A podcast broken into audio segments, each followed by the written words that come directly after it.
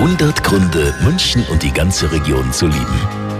Jede Menge O's und A's und leuchtende Augen. Gibt's heute Abend in Dachau.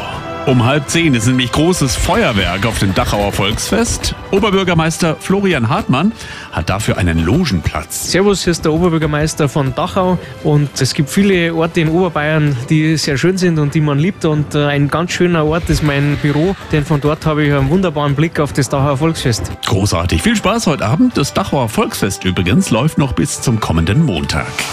100 Gründe, München und die ganze Region zu lieben. Eine Liebeserklärung an die schönste Stadt und die schönste Region der Welt.